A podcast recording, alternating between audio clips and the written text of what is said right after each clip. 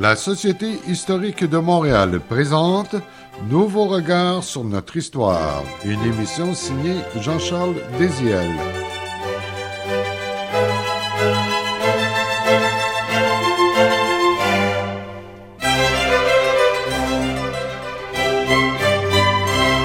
Madame, Monsieur, bonjour et bienvenue à ce rendez-vous hebdomadaire avec notre histoire et nos racines sur les ondes de Radio VM. Au microphone, Éric Lebel. Aujourd'hui, nous vous présentons deux sujets. Tout d'abord, un deuxième entretien de Laurier Lacroix avec Michel Lessard, historien de l'art québécois, grand collectionneur et auteur de la nouvelle encyclopédie des antiquités du Québec. Et en deuxième partie, l'impasse amérindienne, trois commissions d'enquête à l'origine d'une politique de tutelle et d'assimilation 1828-1858. Un entretien de Robert Comeau avec l'éditeur historien Denis Vaugeois. Il y a trois mots importants là-dedans, Robert. Il y a impasse, il y a tutelle, puis il y a assimilation. Ça, vraiment, c'est une mine d'or si on veut s'intéresser aux Indiens au 19e siècle, puis si on veut savoir d'où viennent les lois et les fameuses réserves.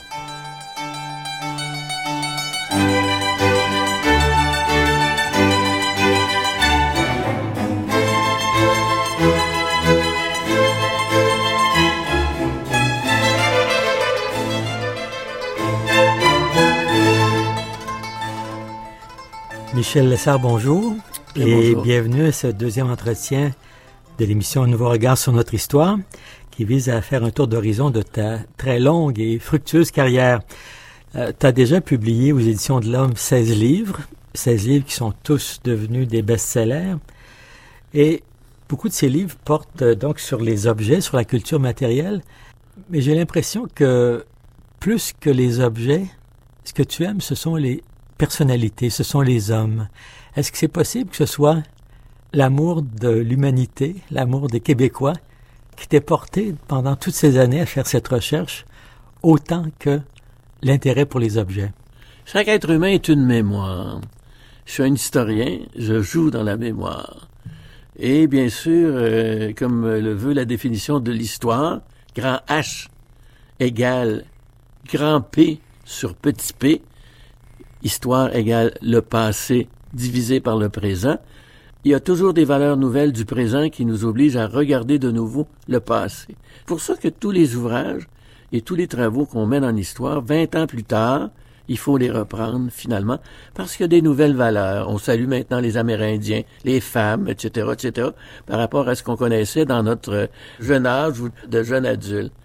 Alors, euh, finalement, chaque individu est une mémoire, et je suis, je ne sais pas pour quelle raison, je ne sais pas d'ailleurs qu'est-ce qui fait ça, mais je suis un être curieux. Et la curiosité, elle est beaucoup sustentée dans les mémoires. Et euh, c'est par les mémoires sur tous les biens, sur toutes les réalités, que l'on peut leur donner un sens et euh, finalement les faire revivre.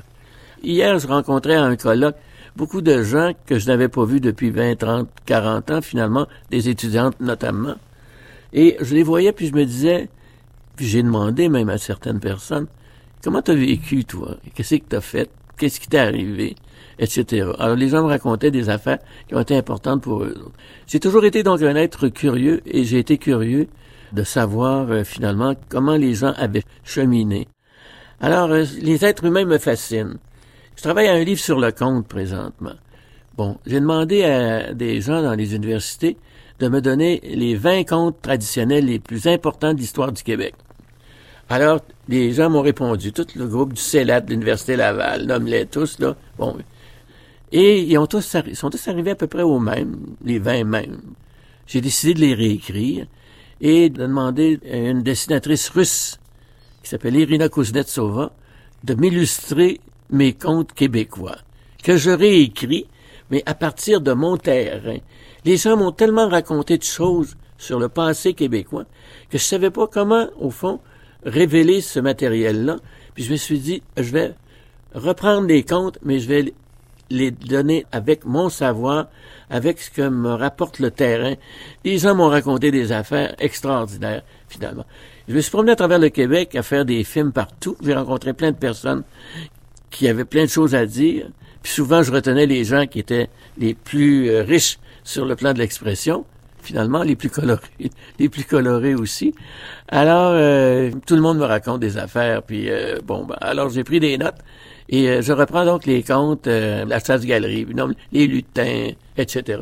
Je les reprends tous, mais avec mon savoir de terrain, la curiosité des gens. Je suis toujours curieux de tout sur les objets, de savoir comment ça marche finalement, etc.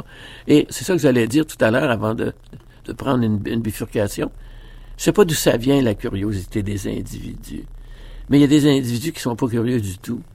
Et il y a des individus qui sont extrêmement curieux de tout. Et qui, au fond, ont une grande culture sur tout. Finalement. Moi, je suis un être curieux. Est-ce que c'est ma mère, qui était maîtresse d'école pendant dix ans dans une école de rang et une école de village, qui elle-même était très allumée comme personnage? Dans ma famille, ma sœur est très allumée. Mon frère, beaucoup moins. Il est allé en droit. Bon. on ne commentera pas. Alors voilà, donc, euh, je suis un être curieux. Parce qu'en lisant les préfaces de tes livres, tout ça, il y a, y a beaucoup de gens qui sont remerciés et on, c'est ça, on a l'impression que tu collectionnes les personnes autant que les objets, que les idées, que les contes. Et c'est ça, cette curiosité pour les gens. Est-ce que tu pourrais, t'évoquer, lors de la première émission, le nom de Gilles Villandré? Est-ce qu'il y a d'autres personnalités comme ça qui se sont attachées à ton parcours et donc que tu pourrais dire qui ont marqué euh, de temps fort ton développement? Il y a d'abord mes profs à Laval. Moi, j'étais très ami avec euh, Claudia Larnaud, qui était un prof d'histoire formé à Paris, extraordinaire. J'étais un ami proche, qui a siégé sur ma thèse de, doctorat comme membre du jury. Et euh, on a toujours été des très grands amis. Il est décédé il y a une année ou deux. Et tous mes profs de Laval, j'étais relativement proche d'eux autres. J'ai eu Gilles Villandré en architecture, qui est un, être exceptionnel. Et j'ai eu aussi en cinéma Fernand Ansereau, avec qui j'ai travaillé pendant deux, trois ans à des séries de films, finalement. Fernand, c'est un grand maître du cinéma, des éléments qui ont donné une grande impulsion à l'Office national du film. Fernand, il, est dans le cinéma depuis les années 55-60, finalement.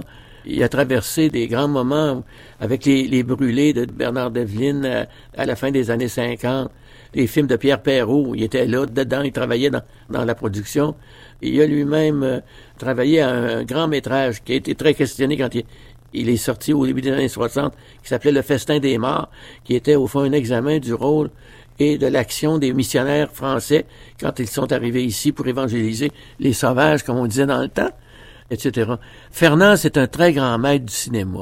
Il a 91 ans, Fernand, il continue à tourner. Finalement, il vient de faire une série sur le bel âge, finalement, qui a été présentée dans les, salles de cinéma l'année dernière. Alors, euh, c'est un personnage clé.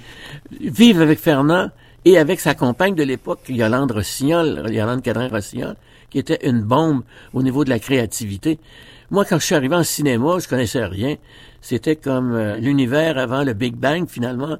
Euh, on a accepté à Radio-Canada une série de 13 épisodes au départ avec un pilote qu'on devait faire. Puis j'ai commencé avec un réalisateur de Québec qui était très très généreux. Il était le propriétaire, copropriétaire de la maison de production. Mais euh, moi, comme concepteur scénariste, je savais comment tourner, je connaissais mes sujets, mais comment finalement euh, mettre le sujet en, véritable communication? J'étais un enseignant, j'étais un gars de parole, mais j'étais pas un gars de structure de communication. Ah, avec Fernand en trois ans, là, je suis sorti des brumes, finalement, euh, très, très rapidement. Donc, lui, c'est un grand mentor en cinéma. Et après ça, j'ai commencé d'autres séries, euh, sans lui, avec d'autres cinéastes. Et là, j'étais concepteur, scénariste et co-réalisateur. Il m'avait montré vraiment, il m'avait donné le feu, là, mais il m'avait montré aussi comment fonctionner en cinéma. J'aurais pu être un réalisateur de films. J'y ai pensé à un moment donné. Mais j'étais bien en enseignement et j'ai toujours aimé enseigner. Alors, euh, je suis resté dans l'enseignement. Donc, même pour toi, les journées avaient 24 heures. Oui, exactement. Après ça, je pense à Michel Garneau. J'ai travaillé sur des... Euh, scénarios? pas des scénarios, mais des textes de films. Oui. Avec Michel Garneau dans les salles de montage. Je ne sais pas combien j'ai fait de films avec Michel Garneau, là. Mais Michel Garneau, là, il m'a fait sentir mon ventre. Il m'a transmis qu'est-ce que c'était que l'écriture, finalement. C'est un immense poète, c'est un des très grands littéraires québécois, c'est un dramaturge, c'est un gars extraordinaire. Michel, il a été mon mentor au niveau d'écrire. Jamais plus je n'ai écrit avec autant de facilité, autant de plaisir, autant de libération qu'après mon passage avec Michel Garneau. Alors c'est une autre personne qui a joué un rôle aussi très très important avec moi. Puis il y a ma compagne, France Rémiard, qui elle est une savante, c'est une scientifique, c'est une biochimiste. Elle a fait euh, finalement six ou sept ans de recherche en médecine expérimentale. Puis à un moment elle a décidé d'aller faire ses beaux-arts à Concordia. Je l'ai connue à peu près à ce moment-là, prenait des cours à Lucan. Après ça, elle a décidé d'aller faire une maîtrise en Art Conservation à Queens, dans le domaine des musées, de la muséologie, de la conservation. Alors, c'est une fille qui a donc une formation en sciences et une, formation en art. Et après ça, elle a fait un stage d'une année à l'Institut royal du patrimoine à Bruxelles. Et France est devenue une experte notamment dans le transport des œuvres d'art par avion, par bateau, euh, entre musées à travers le monde. Pendant six, sept ans, elle a donné des cours à la Sorbonne, elle a créé un cours là-bas. Et c'est le Québec qui a fait ça, là, avec le Centre de conservation modèle du Québec. Et c'est ma compagne, euh, France. Alors ça, c'est des personnages qui ont... France, elle est ma modératrice. Elle est ma supervi mon supervisor, pour dire, donner le terme anglais, finalement. Voilà, ça, c'est des mentors par rapport à moi. Et donc, euh, là, tu touches le domaine de la restauration qui t'a aussi beaucoup intéressé, dont on n'aura peut-être pas le temps de parler, mais euh, tous ces objets anciens, effectivement, faut leur assurer une deuxième, une troisième vie. Et le volet restauration a été souvent traité dans tes ouvrages. Rappelons que notre invité, Michel Lessard, est membre de la Société des Dix, une académie d'historiens créée en 1935. Il est maintenant retraité et résident de Lévis en banlieue de Québec.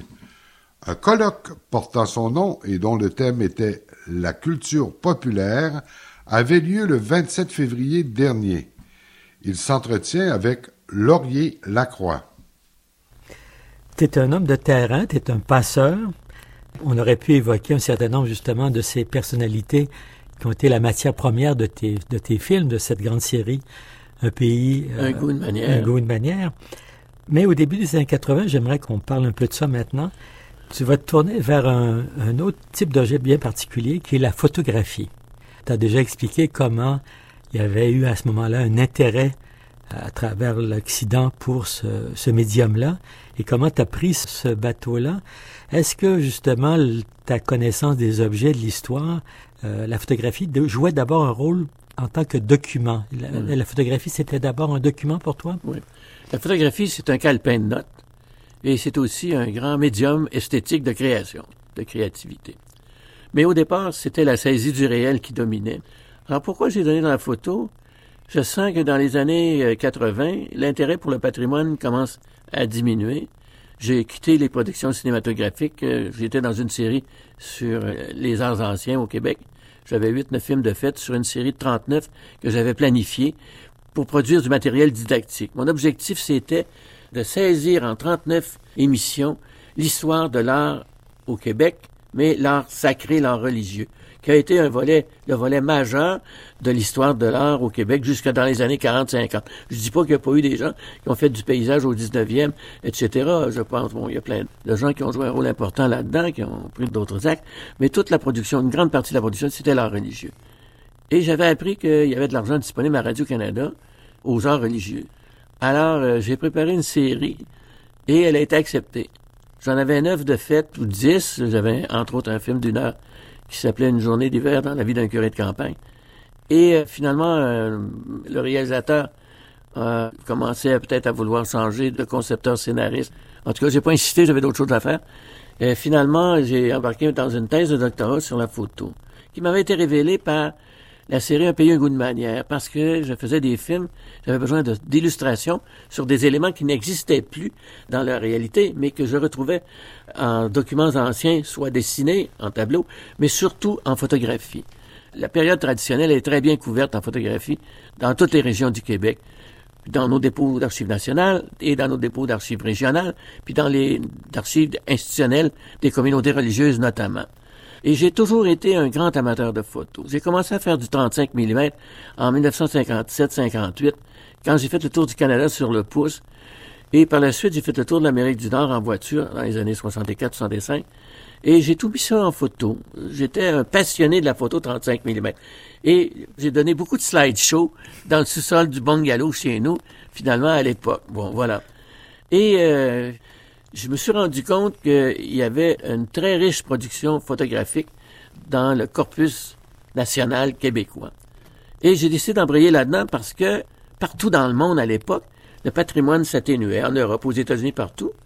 Et on commençait à découvrir la photo. On crée en 80 le mois de la photo à Paris. Et je suis là, présent au premier mois de la photo. Et j'ai été à plusieurs mois de la photo. J'embraye là-dedans. Je m'intéresse beaucoup à l'histoire technique de la photo. Je commence des séries d'articles dans une revue. Je vais en écrire peut-être une vingtaine ou une trentaine dans la revue Photo Sélection. Et finalement, je décide de faire un doctorat sur l'histoire de la photo, sur le studio Livernois à Québec, qui a été en affaires pendant 120 ans.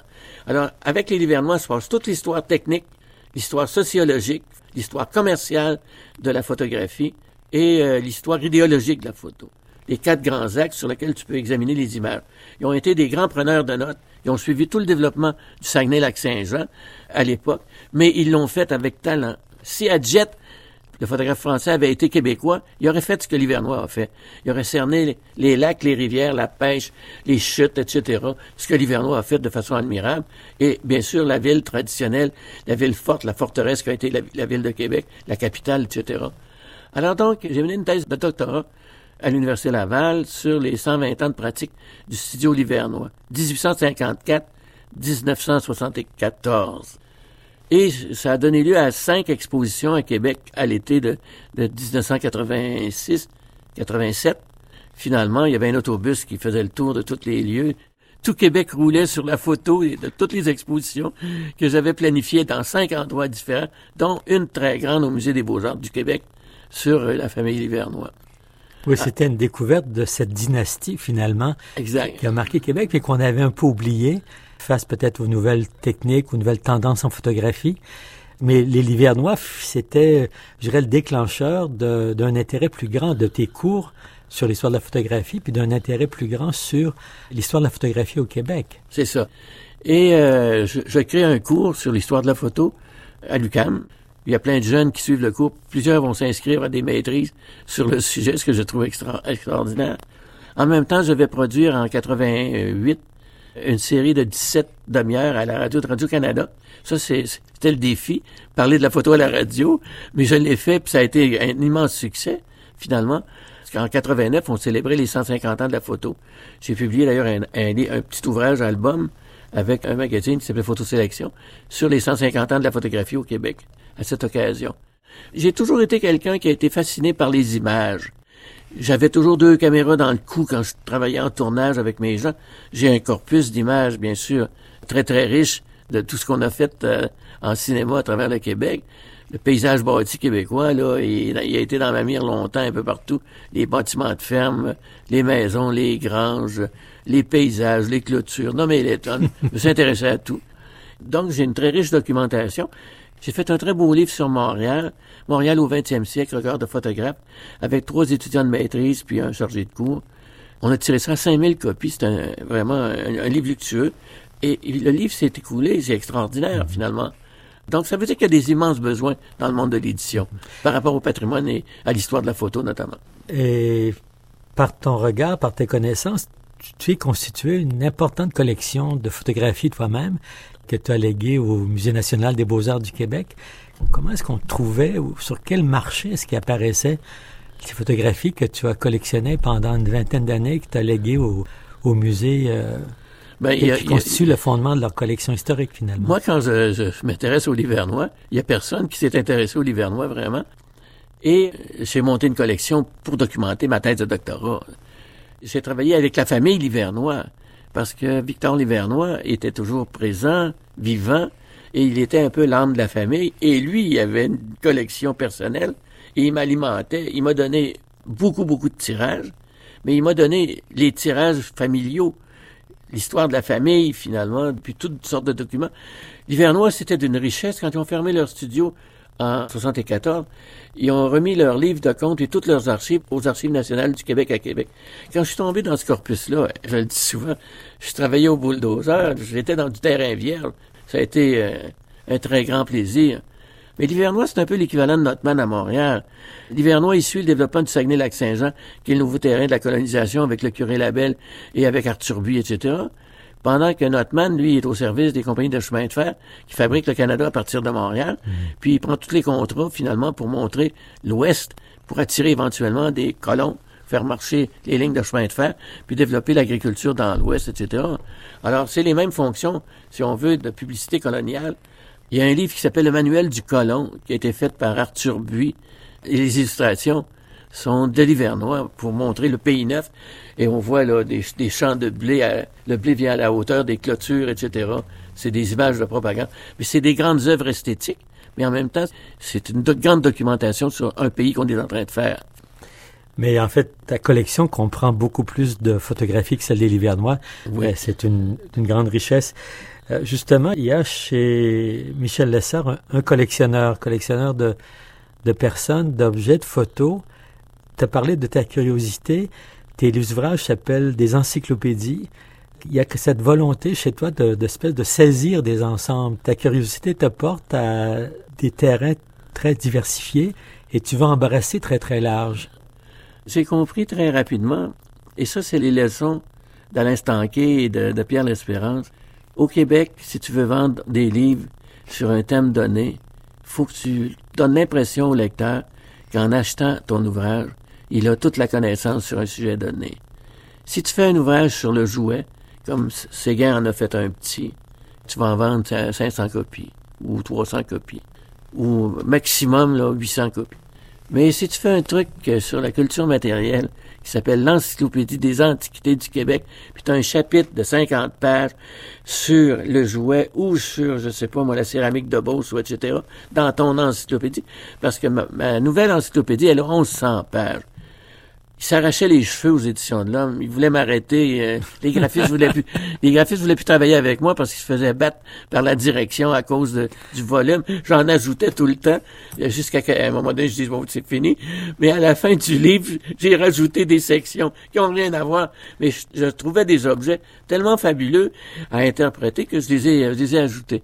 Donc, j'ai embarqué dans la, la notion d'encyclopédie simplement parce que je voulais que le marché marche et euh, finalement, je voulais atteindre du monde. J'ai toujours voulu atteindre du monde dans mes affaires. Alors c'est ça. Les gens, ils veulent un savoir général. alors, J'imagine que cette euh, connaissance-là est nourrie par une importante bibliothèque. Tu dois avoir une documentation formidable. Oui, j'ai plusieurs milliers de livres chez moi. Je les ai pas tous lus. Et je me suis beaucoup nourri avec la nourriture des autres, euh, finalement. Je dois avouer ça, oui. De France, des États-Unis et d'ailleurs et aussi dans des voyages que j'ai faits. Il, y a, aux États-Unis, il y a 200 villages historiques. Shelburne, nommez-les tous, là, il y en a plein. Williamsburg, Winterthur, dans le Maryland, du pont de Nemours, un grand musée d'art décoratif américain, états-unien. Et euh, j'ai beaucoup circulé dans les musées aussi, à travers le monde. Les musées, c'est des grands livres, finalement. Comme un village, c'est un grand livre. Ben, un musée, c'est quand tu arrives au Metropolitan Museum of Art à New York, au Musée d'art moderne à New York, Bon, mais t'imagines que tu peux passer une semaine là, puis t'en auras pas assez finalement. Nous aussi, on a, on va, on n'a pas assez de temps maintenant, mais on va continuer cette euh, conversation dans un troisième entretien. Alors, merci encore une fois, Michel Lessard, de vous être déplacé dans nos studios, d'être venu dans nos studios et à la semaine prochaine. À la semaine prochaine, au revoir.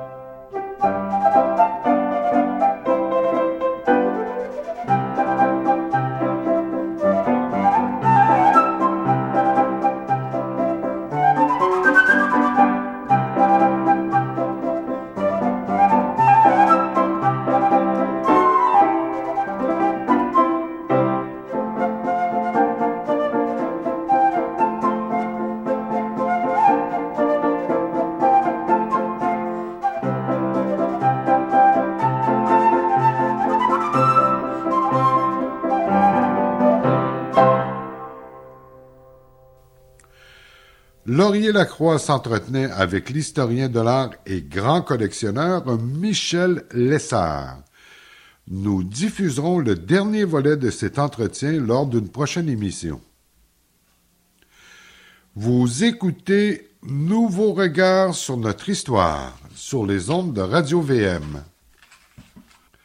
Notre prochain invité, l'éditeur historien Denis Vaugeois, est co-auteur avec Michel Lavoie d'un livre intitulé L'impasse amérindienne, trois commissions d'enquête à l'origine d'une politique de tutelle et d'assimilation 1828-1858. Il s'entretient avec Robert Como. Alors bonjour à Denis. Bonjour Robert. On va aborder aujourd'hui plus en profondeur, si vous voulez, le, dernier ouvrage que vous venez de faire paraître avec Michel Lavoie, qui a été directeur de la revue Recherche amérindienne depuis cinq ans et qui est prof associé à l'Université de Sherbrooke et consultant en histoire. Mais avant d'aborder cet ouvrage-là, qu'est-ce qui réunit l'ensemble de vos productions en histoire? Est-ce qu'on peut dire qu'il y a une fascination pour l'Amérique française?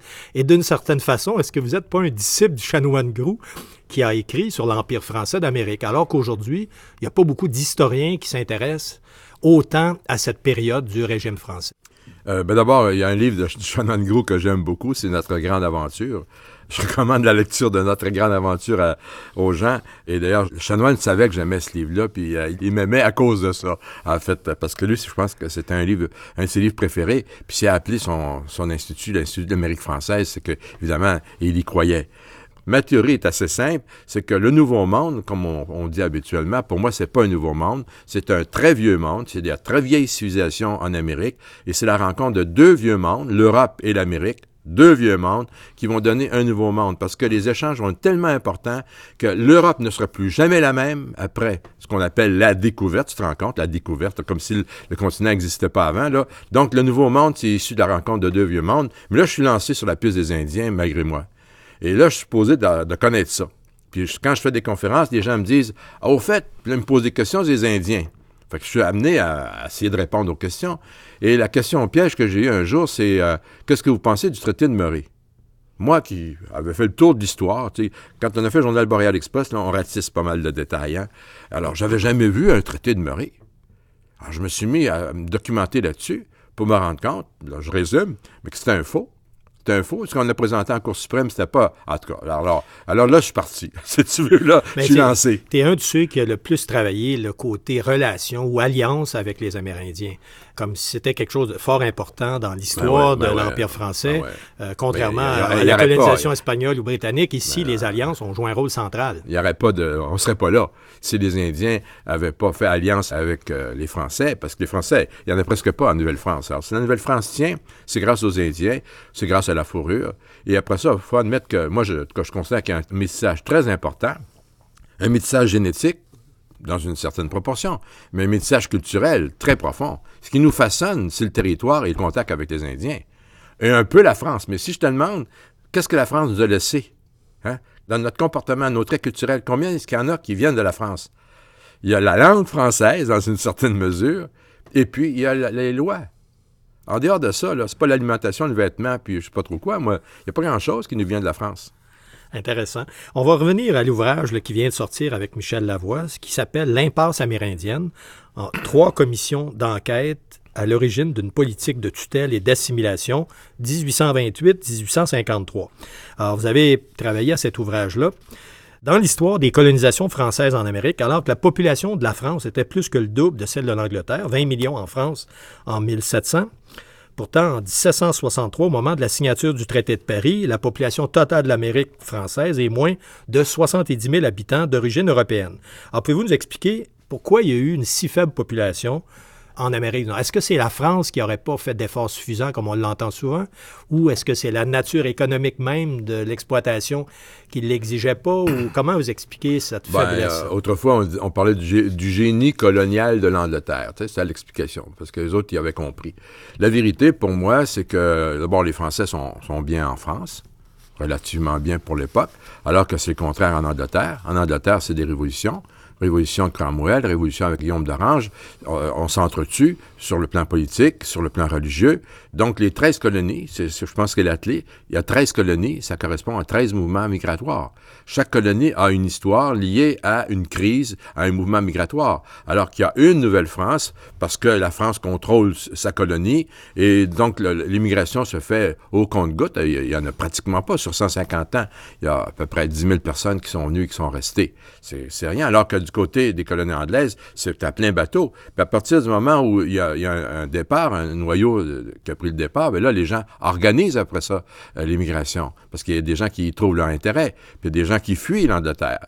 Donc, le temps de le dire, moi, quand j'étudiais ça au début, je comparais avec les colonies euh, espagnoles, parce qu'au moment où ça commence dans les colonies anglaises et les colonies françaises, il y a déjà, Frégo nous disait ça dans le temps, 160 000 personnes hein, dans les colonies espagnoles d'origine blanche, d'origine européenne. C'était énorme.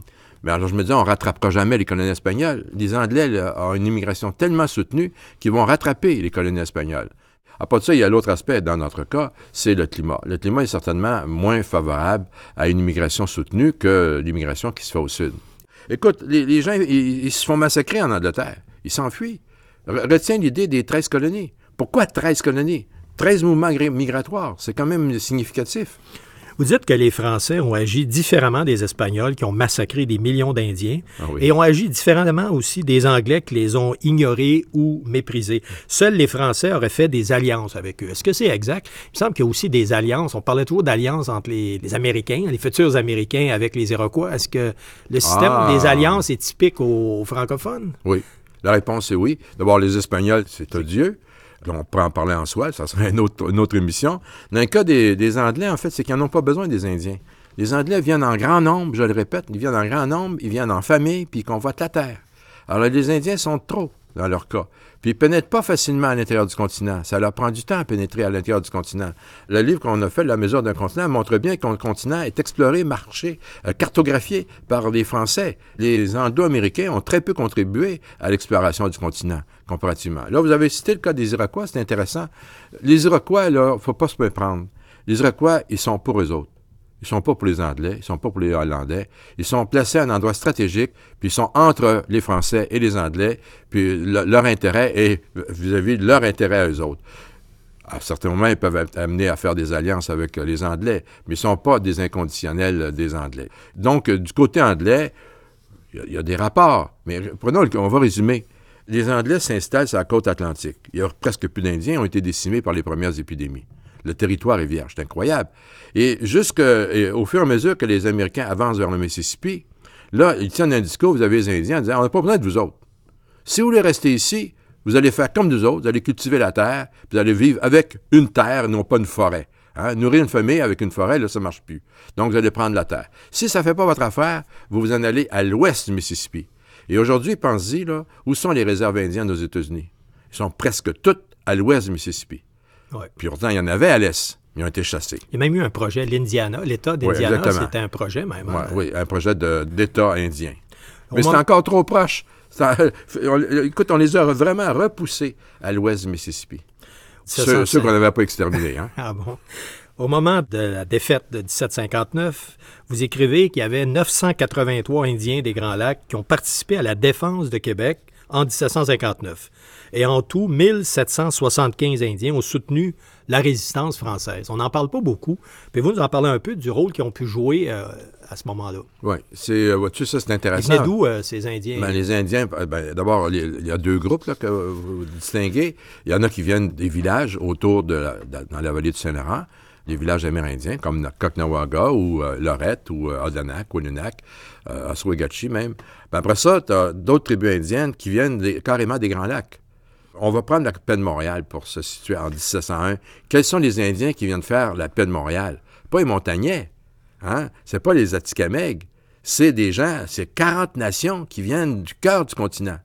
Alors, ces gens-là restent euh, en, régime d'alliance avec les Français, et quand euh, la, guerre, d'abord, c'est la French and Indian War, la guerre de sept ans. C'est une guerre des Américains qui entre les Français et les Indiens ensemble. Donc, euh, au moment ultime de la bataille de Québec, ben, tu as un contingent de près de 1000 Indiens qui viennent des Grands Lacs. Pour se battre à côté des Français. D'ailleurs, faites une petite critique de l'ouvrage de Guy Frégaud de 1755 ah qu'il appelle la guerre de conquête alors que c'est la French and Indian War. Oui, bien, ben, ça, c'est intéressant, ça aussi, parce que à l'époque de Frégaud, les Indiens comptent pas. Hein?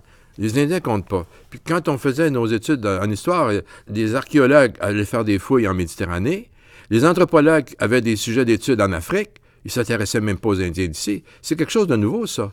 C'est en 1955. c'est avec Hatton Tremblay, Hatton Tremblay, une commission d'enquête, encore une fois.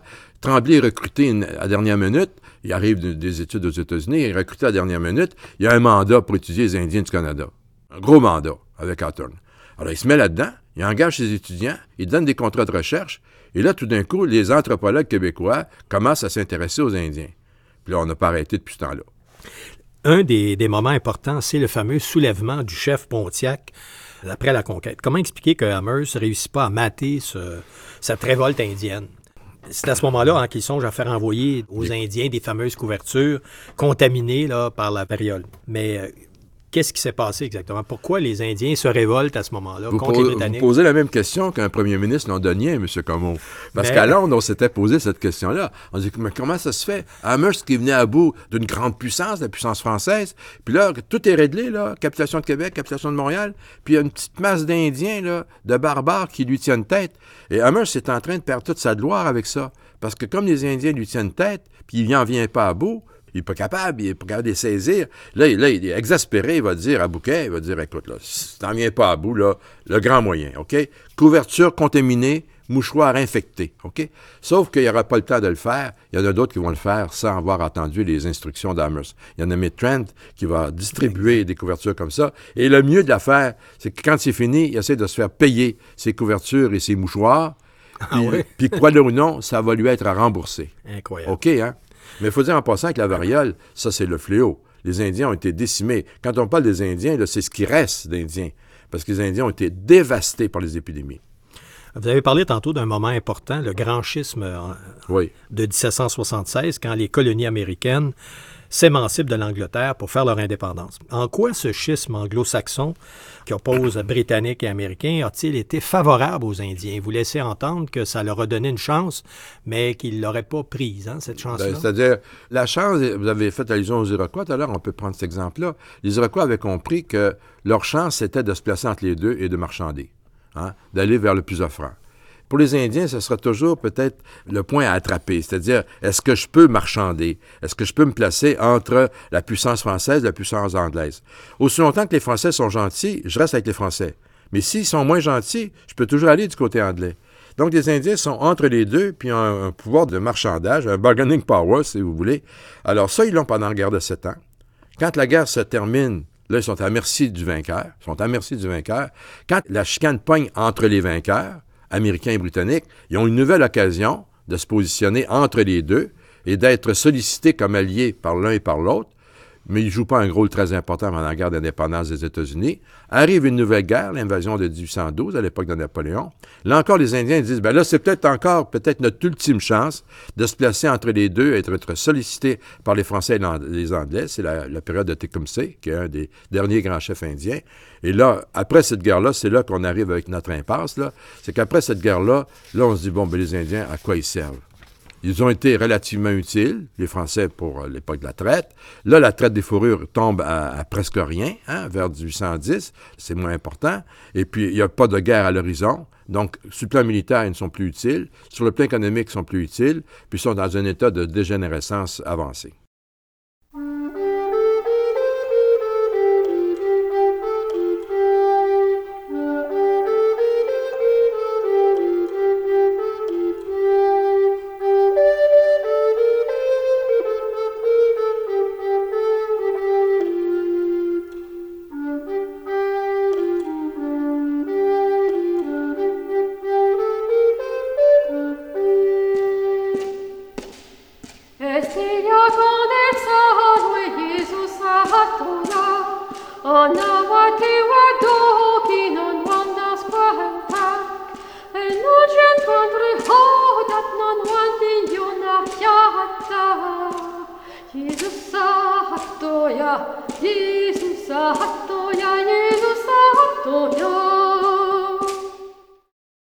On peut dire au fond qu'au moment où commencent les grandes enquêtes, là, pendant 30 ans, en 1828, déjà les Indiens sont refoulés, ils ont été chassés de l'Ohio, chassés de l'Indiana, de l'Illinois, du Michigan, ils sont en dehors du portrait d'une certaine façon. Et là, c'est là que l'Angleterre décide de faire trois enquêtes entre 28 et 58. Et ces trois enquêtes-là mettent en place toute la politique indienne qui va en être une de tutelle et d'assimilation, pour reprendre vos termes. Et ça va être repris plus tard par le gouvernement canadien avec sa loi des Indiens de 1876 concrètement, qu'est-ce qu'on y trouve dans, globalement dans ces trois enquêtes-là? Ben, j'ai trouvé que c'était assez précis. Hein, c'est des tableaux très, très précis de la situation des Indiens. Et quel a été l'intérêt comme éditeur de publier ça? Est-ce que c'est pour des spécialistes qui s'intéressent aux Indiens ou vous avez trouvé au contraire que le ah, grand public peut y trouver un intérêt? Euh, Michel Lavoie et moi, on triple là-dessus depuis 15 euh, ans. C'est un de nos vieux rêves d'éditer ça. Il y a plusieurs réponses à votre question. La première, c'est qu'on connaît les Indiens du 17e, du 18e, mais on sait à peu près rien du 19e. Il n'y a pas d'études sur les Indiens du 19e siècle. Alors, ça, ces commissions d'enquête-là font le, point, prennent le portrait des Indiens. Le premier rapport, c'est Darling. Là, là, on dit, bon, ben, les Indiens nous coûtent cher, on ne sait pas à quoi ils servent, quel est leur avenir, il faut s'en préoccuper. Et là, Darling, qui est un surintendant des affaires indiennes, fait un premier rapport très intéressant. Et il fait des recommandations en disant, bon, l'avenir des Indiens, là, c'est d'abord, il faut s'occuper d'eux autres. On ne peut pas les laisser à, l'abandon. Ça, c'est le premier point. Et deuxièmement, qu'est-ce qu'on fait? On va les installer dans des villages, on va les protéger, on va tranquillement faire évoluer les qu'on leur donne, non plus vers des instruments de chasse ou de pêche, mais plutôt pour aller à l'agriculture, etc. Donc, les, les idées sont là et c'est accepté par Londres. Mais ça ne va pas assez vite. On dit, Mais avant d'aller plus loin, est-ce qu'on peut dire que dans ce rapport-là, qui avait été commandé par, euh, je pense, Dalhousie, qui est le gouverneur, est-ce qu'on peut dire que c'était, il préconisait une politique de sédentarisation, puis est-ce qu'on peut dire que c'est le début des réserves qu'on connaît encore L'idée, oui, l'idée, l'idée de, les placer dans des villages pour les protéger euh, est là, dans Darling, mais ça va être pris avec Bagot, euh, qui est le rapport le plus important. Deuxième. Alors là, Bagot, écoute, ça, ça, va dans le détail. Là, on fait le tour de toutes les communautés indiennes. Pour ça, les tableaux dont vous parlez, il y en a pas tant que ça, finalement. C'est du témoignage. Les gens rentrent dans les réserves, ils comptent le monde, ils regardent comment ils vivent, ils regardent comment est-ce qu'ils peuvent s'organiser, ils regardent l'état de misère et ainsi de suite. Par exemple, ils vont rentrer à Kaknawaga et puis euh, ils disent bon ben nous on voudrait voir des vrais Indiens, des Indiens purs. Et il y a quelqu'un à Kaknawaga, on est vers 1840 là. Quelqu'un à Kaknawaga il dit des Indiens purs, monsieur il y en a plus. Ça, c'est intéressant déjà de prendre note là, de l'importance du métissage. Et les Indiens eux-mêmes en sont conscients. Ils le disent. Ils disent, là, il faut se protéger. Parce qu'on ne fait pas attention, là, on n'existera plus à cause du métissage. Parce que les Blancs viennent vivre à travers nous autres, il y a l'intermariage, etc. Donc, les Indiens vont inciter à, pour avoir une définition de l'Indien. Et là, ils disent, les présents, les cadeaux, l'aide que vous nous donnez, il faut que ça soit réservé à des Indiens. Alors, vous allez nous définir qu'est-ce qu'un Indien. Donc, dans ces rapports-là, tu as une définition de l'indiette, tu as l'idée de réserve, et là, ça va pas encore assez vite, tu as un troisième rapport avec Penfather, et là, tu as la naissance, c'est aujourd'hui, cela, là. Tu as la naissance de la loi des Indiens actuelle la loi des Indiens et des Indiens là, qui sont des pupilles de l'État, ou encore la création des réserves, tout ça trouve son origine dans ces trois rapports d'enquête. Donc le deuxième, ce qui est le deuxième enquête, celle de Bagot, c'est à l'origine des premières lois sur la protection des terres indiennes en 1850, puis sur l'émancipation des Indiens en 57. Mais moi, ce qui me frappe, c'est le peu de le peu d'Indiens, euh, il était passé de 16 000 avant 1760 à 7 400. Puis on dit qu'en 1866, il en restait plus seulement 2 000. C'était le résultat des épidémies. C'était qu'est-ce qui s'est passé? C'est le métissage. Ils disparaissent de leur territoire et. Écoute, c'est vrai pour cette période-là, mais encore une fois, quand je faisais mes études à l'université, si on avait posé une question aux gens, tout le monde était convaincu que les Indiens c'était fini. Il n'y en, avait plus ou il y en avait presque plus. C'était fini on les a décomptés. Et à l'époque, donc, l'intervention et les lois qu'on fait, c'est pour les empêcher qu'ils disparaissent purement et simplement. Quand on les met sur des réserves, c'est parce que la colonisation, les Européens ou descendants d'Européens occupent les terres, etc., exploitation forestière. Les Indiens, s'ils veulent rester Indiens, là, ils sont toujours repoussés plus loin, la faune se fait plus rare, etc. Donc, ces enquêtes-là disent, il faut les protéger et éventuellement, l'issue pour eux autres, l'avenir pour eux autres, faut retenir le mot-clé qui est dans ces rapports-là, c'est qu'il faut les civiliser.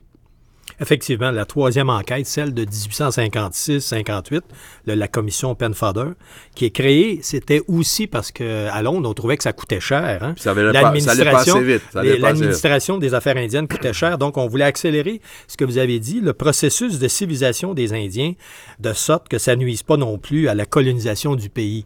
Alors, une des, des, résolutions, c'était de cesser de donner des présents, je pense, en 1858. Donc, euh, est-ce que c'était cette politique-là de cadeaux qui coûtait cher au ministère des Affaires indiennes à Londres? Oui, oui, ça coûte cher, c'est sûr. Ça, ça, a existé, ça, jusqu'en 1858. oui, puis encore, aujourd'hui, ça a pris d'autres formes. Parce que progressivement, en les installant dans des villages, on voulait en même temps qu'ils s'adonnent à l'agriculture. Donc, on leur donne euh, des instruments agricoles. On essaie de faire de la formation. Nous, on a donné comme titre l'impasse parce que, écoute, là, on est vers 1860. Là, ça fait plus de 100 ans, 150 ans, cela, là. Puis, honnêtement, là, on a encore un gros problème. Hein. Et si ça coûtait cher à l'époque, on n'en parlera pas aujourd'hui, là. Hein? Tu as peut-être vu les salaires des chefs de bande, ça vient de sortir, là. Écoute, il euh, y, a un énorme problème. La dernière, on, passe notre temps à faire des commissions d'enquête. La dernière, c'est Erasmus Dussault. Et ça a coûté 50 millions, puis euh, où est-ce qu'on est rendu? Vous dites dans votre livre que le gouvernement fédéral a repris tout ça, a codifié en 76 le régime de tutelle, et seulement entre 67 et 1996, il y a eu 47 enquêtes euh, uniquement sur la question amérindienne. Alors, on peut dire que tous ces traités-là euh, un des aspects importants, je pense que ces, ces traités-là éteignaient les droits des Indiens entre 1873 et 1936. ça n'a pas été une, conséquence importante pour non, mais ça, euh, la suite des choses? Il faut faire attention. Là. Les Français ne faisaient pas de traités territoriaux avec les Indiens. Alors, c'était la cohabitation. Ils pratiquaient la cohabitation. Tandis que les Anglais, quand ils commencent à s'installer dans, la foulée de ces, euh, de ces rapports d'enquête-là, les autres, ils vont régler la question territoriale en faisant des traités territoriaux. Ça, c'est des traités par lesquels on usurpe vraiment euh, les Indiens. On les, on, les, dépossède. On leur donne une médaille, puis on prend le territoire. Puis on leur dit, bon, on va vous donner des petits cadeaux à chaque année. Ça fait éteindre les droits. ça fait éteindre les droits. Ça, c'est absolument inouï. Et là, aujourd'hui, on a un sacré problème parce que la, Constitution de 82, qui est un moment clé dans l'histoire, euh, dans notre histoire, l'histoire des Indiens, la Constitution de 82 dit que les droits ancestraux et les droits issus des traités vont être reconnus et respectés. C'est-à-dire que, donc, à partir de l'Ontario jusqu'à la Colombie-Britannique non inclus, euh, il n'y a plus de revendications territoriales. Les Indiens les ont cédés par des traités. Tandis qu'au Québec, il n'y en a jamais eu de traités territoriaux avant la Convention de la Bill James. Alors, on a un sacré problème au Québec. Et c'est ça, on est plein de revendications territoriales. Et les Indiens, les Indiens, les différentes nations indiennes revendiquent souvent le même territoire. Même entre eux autres, il n'y a pas d'accord. Une des recommandations d'Erasmus Dussault, c'était que les Indiens se regroupent Hein, qui fassent une, voie commune. Dans l'ensemble du Canada, il y en a à peu près 600 nations indiennes. Mais la, date importante là-dessus, c'est le livre blanc de Trudeau, hein, en 69. En 69, il a essayé, mais ça n'a pas passé au début. Il, a, ah, tenté un projet de loi en 69. Ah, mon Dieu, ça n'a pas passé. Robert, c'est là que tout commence. Parce que les Indiens, depuis longtemps, disaient les, les réserves, c'est l'humiliation. Puis ils disaient aux Européens, regardez ce qu'ils font avec nous autres, ils nous mettent sur des réserves, ils nous parquent dans des réserves. Alors on dénonçait les réserves. La loi des Indiens disait, regardez, ils nous traitaient, ils nous on n'avait même pas le droit de vote, ils nous traitent comme des gens, des inférieurs. Ils dénonçaient la loi des Indiens. Trudeau dit, ça va faire, là, ça va faire. La loi des Indiens, terminée. Les réserves, terminées, OK? C'est ce que dit Trudeau dans son livre blanc de 69. Les Indiens disent, qu'est-ce qu'il dit là, lui? Terminé. C'est ce qu'il réclame depuis longtemps. Et là, il dit, non, non, pas question, pas question, pas si vite que ça. Et là, là, ils vont, là, il y a un soulèvement. Là, tu as un soulèvement. La mobilisation des Indiens est déclenchée largement par le livre blanc de Trudeau. Ça, c'est en 69. En 69. C'est là qui a amené l'enquêteur Thomas Berger de 73 à 77 pour essayer de calmer le jeu, je pense. Et, ouais, puis, euh, puis il va parler d'autres choses, puis il va, leur, il, va, leur faire des cadeaux. Mais les Indiens se méfient de lui. Et le jour où il décide de rapatrier la Constitution, là, les Indiens, ce sapristi-là, on se méfie. Et là, ils vont s'allier au Québec pour bloquer le rapatriement de la Constitution. Et là, Trudeau dit à Chrétien, hey, les autres, parce que Trudeau a compris que tenir tête aux Québécois sur, euh, sur la scène européenne, ça, ça lui fait plaisir. Ça, c'est sa partie à lui. Mais tenir tête aux Indiens en Europe, ça marche pas. Parce que les Indiens ont une attitude de sympathie, un sentiment de culpabilité vis-à-vis des Indiens. Donc, le Trudeau comprend que si les Indiens essayent de bloquer, ça va être bloqué. Alors, là, Chrétien dit aux Indiens, parce que je raconte ça dans la fin, des alliances, Chrétien leur dira Qu'est-ce que vous voulez? C'est là que tu vas avoir la Constitution de 82. Et là, vraiment, là, ça leur donne une base de revendication qui est absolument inouïe, et on est rendu là. On est rendu là avec une référence à 82 qui permet des revendications euh, comme celles qu'on connaît. Est-ce qu'on peut dire que c'est fini le temps de l'assimilation, puisque maintenant on parle des excuses. En 2008, il y a même eu des excuses faites aux Amérindiens. En 99, on a reconnu le Nunavut. Oui, mais faire attention, les excuses, que... c'est pas, pas, parce qu'on est venu s'installer ici, là. Les Indiens profitent très bien de l'arrivée des Européens, comme les Européens ont profité bien bien de ce que les Indiens apportaient. C'est des histoires de pensionnats puis des trucs comme ça. Hein. Et encore là, c'est l'histoire des pensionnats. Euh, moi, dans mon temps, on, était pensionnaire de septembre au mois de juin. On était pensionnaires dans des collèges. C'était pas ça qui était odieux en soi. C'est qu'on les empêchait de parler leur langue. Puis il y a eu des, assauts sexuels sur les petits gars. Encore que c'était peut-être pas si généralisé que ça, mais ça s'est produit. Donc on fait des excuses là-dessus. C'est là-dessus. Mais pour revenir à Trudeau en 82, il n'a pas introduit des nouveaux pouvoirs aux Indiens, les droits ancestraux qu'on leur avait enlevés. Ils en, pas... en 82, oui. Il les a redonnés quand même. Écoute, euh, quand ça s'est sorti, cette histoire de droits ancestraux, il y a quelqu'un qui a dit c'est quoi les droits ancestraux? On Il aura tout le temps de s'expliquer là-dessus. On aura des conférences constitutionnelles. Donc c'est flou, c'est vague. Ben, ben, aujourd'hui, ça l'est de moins en moins, mais il reste que, il reste tranquillement, la Cour suprême euh, dit attention, les droits ancestraux, là, en un instant. Par exemple, en Colombie-Britannique, ils ont établi que des Indiens avaient des droits ancestraux sur un territoire s'ils peuvent faire la démonstration qu'ils ont occupé ce territoire depuis des temps immémoriaux. Hein? S'ils se sont déplacés, ils ne peuvent pas réclamer le territoire où ils sont constamment déplacés. Donc, euh, c'est balisé maintenant. La Cour suprême euh, Autrement dit, les gouvernements ne gouvernent plus. C'est la Cour suprême qui s'occupe de tout, là, maintenant. Bien, écoutez, on va être obligé de mettre fin à notre entretien, mais disons qu'au Québec, actuellement, il y a 80 000 Autochtones dans 11 nations, 60 communautés, et je crois que ça constitue 1% de la population du Québec. Hein. Oui, avec, avec d'excellents rapports. Moi, je trouve... Euh, il reste des problèmes dans certaines communautés indiennes, mais euh, franchement, je pense qu'il y a. Ben, que je vais résumer. J'ai lu un poète indien qui dit euh, les, Blancs, euh, les Blancs ont la mafia, nous, on a les chefs de bande. C'est moi qui le dis, là. C'est un, poète indien. Ben, merci beaucoup, Denis.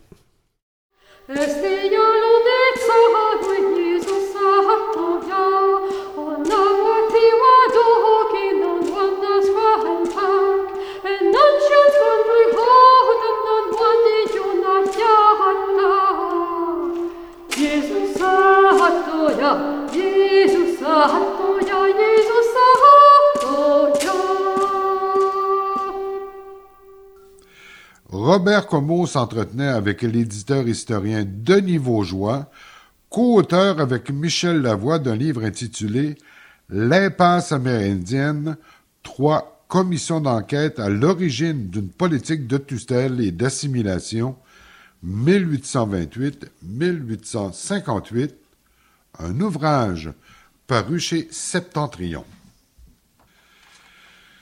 Alors c'est ainsi que s'achève cette émission et nous espérons que vous y avez trouvé beaucoup de plaisir et d'enseignement.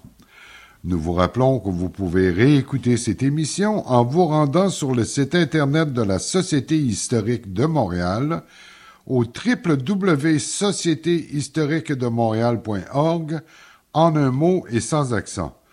Nous tenons à remercier Mathieu Gauthier-Pilote, chargé de projet numérique à la Fondation Lionel Groux, qui a la responsabilité de transférer nos émissions sur le site Internet de la Société. Nouveau regard sur notre histoire est une réalisation de Jean-Charles Désiel. Ici Éric Lebel qui vous souhaite une belle et bonne journée et qui vous invite à un autre rendez-vous avec notre histoire et nos racines.